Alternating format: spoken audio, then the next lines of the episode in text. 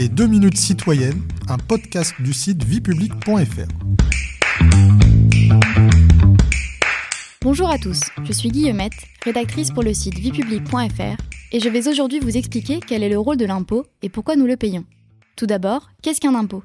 D'après l'Institut national de la statistique et des études économiques, l'INSEE, un impôt est un versement obligatoire et sans contrepartie aux administrations publiques. Il se distingue donc des cotisations sociales, qui en contrepartie donnent accès à des droits, ou des versements obligatoires au profit d'agents privés, comme l'assurance automobile par exemple. Quels sont les différents types d'impôts? En France, on distingue plusieurs grands types.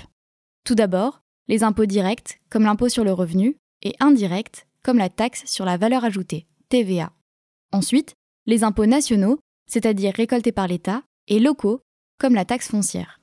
Enfin, les impôts proportionnels, ce qui signifie que le taux d'imposition est le même pour tous les contribuables, et progressif, dont le taux s'accroît avec le montant imposable. Ces impôts sont assumés par différentes catégories d'agents économiques. Les ménages payent la TVA, l'impôt sur le revenu, ainsi que les impôts sur le patrimoine. Les entreprises sont imposées sur leurs bénéfices, leur patrimoine, leurs biens immobiliers et leurs valeurs ajoutées. Enfin, les administrations publiques contribuent à travers la taxe sur les salaires. Mais alors, à quoi sert l'impôt? L'obligation de payer ces impôts a été proclamée par l'article 13 de la Déclaration des droits de l'homme et du citoyen du 26 août 1789. Je le cite. Pour l'entretien de la force publique et pour les dépenses d'administration, une contribution commune est indispensable. Elle doit être également répartie entre tous les citoyens en raison de leurs facultés. L'impôt constitue donc une participation à l'effort commun nécessaire au fonctionnement du service public. La police, la justice, l'éducation, les hôpitaux, le ramassage des ordures, Imaginons un instant ce qu'impliquerait de vivre dans une société sans impôts. L'ensemble des biens et services d'utilité publique seraient alors financés par des acteurs privés.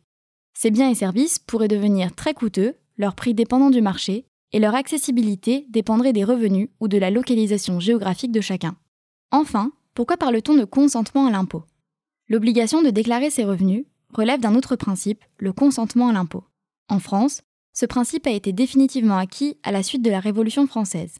Il implique que tous les citoyens ont le droit de consentir librement à la contribution publique.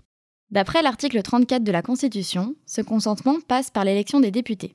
Ces derniers détiennent à eux seuls le pouvoir de créer ou de modifier un impôt. En participant au vote des lois de finances, le Parlement accorde à l'impôt son consentement et celui des citoyens qu'il représente. Vous pouvez réécouter ce podcast et toutes nos séries sur vos plateformes préférées et notre chaîne YouTube. N'hésitez pas à vous y abonner. Et pour en savoir plus, rendez-vous sur notre site internet viepublic.fr et nos réseaux sociaux. On se retrouve très bientôt. Au revoir à tous.